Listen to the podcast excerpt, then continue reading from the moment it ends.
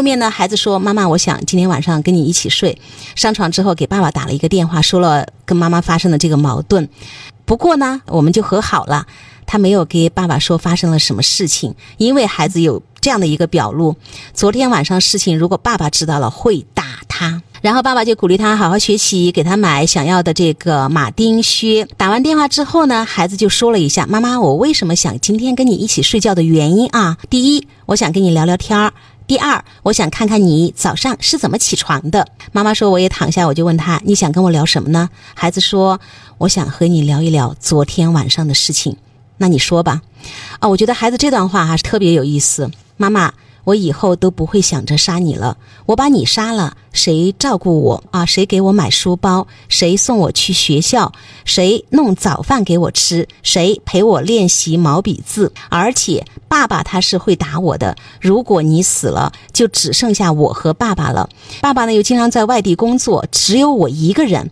晚上呢也没有人陪我睡觉。我怕黑，不敢一个人。这个时候，妈妈就说了一句话：“我会一直陪着你。”妈妈这一句话又打开了孩子的话匣子了。嗯，他又开始说制作铅球啊，他要练习啊，他们还要出去比赛呀，他要给班集体争光啊，老师高兴，家长高兴。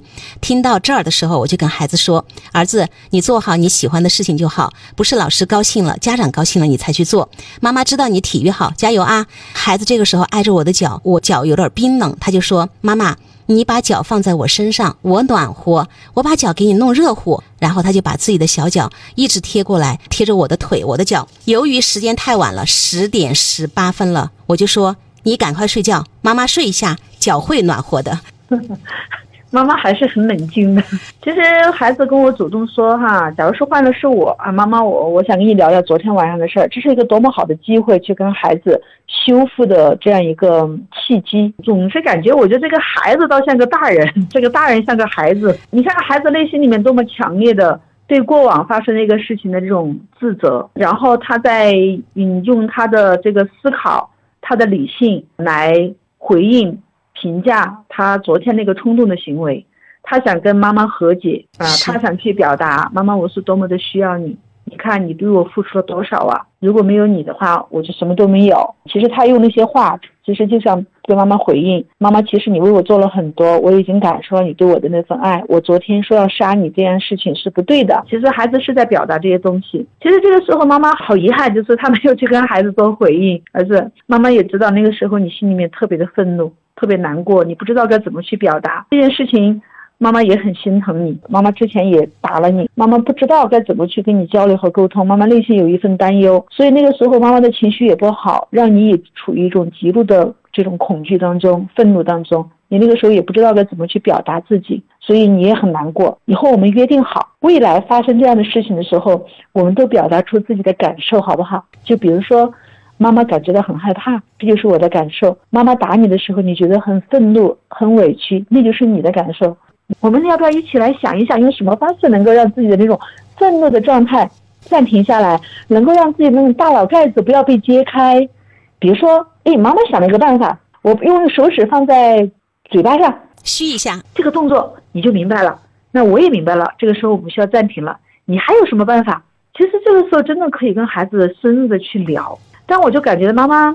这个时候太冷静了，而且错失了这个机会。就是情绪管理，在这个事情当中，我跟孩子我们的成长，就是妈妈可以去聊一些积极的意义。这个事情发生了，我们也难过过，但是你看，我们两个现在和好了，我们就会去想办法，怎么让这个事情不发生。我们来动脑筋啊，我们来怎么合理的管理我们的情绪啊？这不是就成长吗？这不是坏事就变成好事了吗？但是妈妈始终在那个时间上要早睡，要早睡，不能够晚，不能够晚，明天要早起，明天要早起。我估计那个就是一个。魔咒啊！这个孩子好会表达，哎呀，我觉得他情商真高哎！哎呀，妈妈，你那个脚好冷，我要给你暖着。我帮你暖一下。他有肢体、有语言的表达，有行为上的表达，要去温暖妈妈。但是妈妈说啊，你赶紧睡，我脚自己会暖和的，不要耽误时间了。因为妈妈说了一句话，就把孩子给感动了。我怕黑，孩子说，妈妈说我会一直陪着你。为什么孩子立刻又开打开话匣子，又在重复的说铅球的事情？因为铅球这个兴奋点，在一开始妈妈就。不在乎，没有满足人家，对，没有满足他的倾诉的那个欲望，那个快乐被看见，所以孩子会反复想要妈妈看见我的开心。可惜再一次被妈妈无情的给拒绝了这样的沟通跟交流。哎呀，还有包括最暖心的那个行为，我要帮你暖脚，妈妈。其实妈妈这个时候怎么样，宝贝儿？哎呀，你的小肚肚真暖和，你的小身子真暖和呀！你不怕妈妈逼你吗？我不怕。哎呀，妈妈有你这样的小暖男，哎呀，小太阳，我好开心，顺利的、开开心心的睡觉多好。妈妈会一直这样啊，好冷冰冰的拒绝。是，就是妈妈始终她的点在那个要早睡，呃，时间到了必须在什么时间睡觉，她始终点在这些地方。她关注的是事情的细节，她关注的是事情。她少了一点对人的关注，少了一点情感的链接。其实换了我的话，那天晚上就是十二点钟睡觉，我都要把这种感情充分的链接，把过往发生的这样一个创伤充分的修复。我觉得晚睡两小时，哪怕第二天的精神不是很好都没有关系。我觉得这个更重要。这个更重要，就是孩子跟我们的在这一刻，孩子想要跟我们链接的那种爱的表达、情感的表达，但是妈妈始终接不住。就是为什么我们面对孩子如此浓烈的爱的时候，那种情感的表露的时候，我们真的就像个木头人一样哈，就是没有那种感觉、感受的能力啊！宝贝儿，你好暖啊，像个小暖男啊，知道帮妈妈暖脚了，妈妈觉得好幸福，我今天会做一个美梦的。你看，带着这样的一个感觉，睡眠的质量又好，然后精神又特别的愉快，这个才是最好的休息。哎呀，陈老师。我怎么就是说说不出来？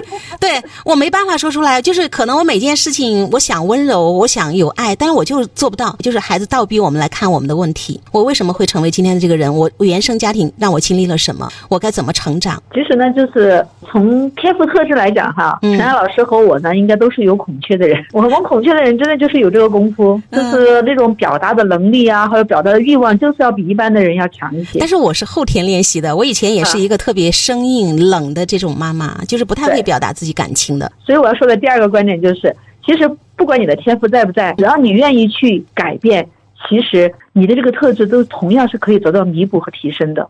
所以我们不要说我天生就是这样的人，我说不来，你就把他这样一种可能性给抑制了，就是不可能了。是，就是根根本都有可能的。你只要在这个领域，你用心，就没有不可能的事情。还有一点呢，就是可能中国人习惯了含蓄。我记得我在年轻的时候哈，我的那些长辈们就曾经跟我说过这句话，就说爱孩子爱在心里，不要说出来啊。因为我就是一个从小爱孩子就是爱在嘴巴上的，我就随时要让孩子知道我是爱他的，就是要表达出来啊，就是要表达。你看我的孩子们都那么大了哈，我们都是仍然要表达，很直接的表达，就是妈妈想你们，妈妈爱你们。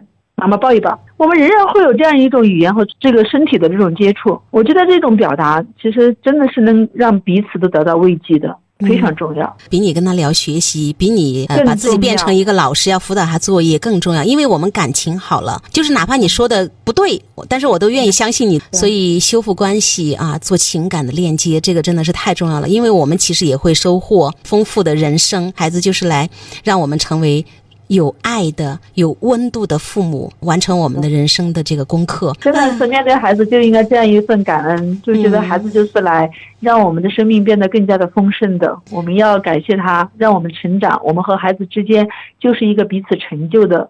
这样一个陪陪伴，所以感谢我们的孩子来到我们的身边，感谢他有这么多问题，衷心的给孩子说一声谢谢你，宝贝儿，你真是我的小天使。好，那今天节目就是这样，非常谢谢商老师，谢，好，再见，再见。爱的教育 QQ 群七幺五五二幺零零三，欢迎家长朋友们的加入。遇到任何育儿方面的问题，都可以用这样的方式来求助。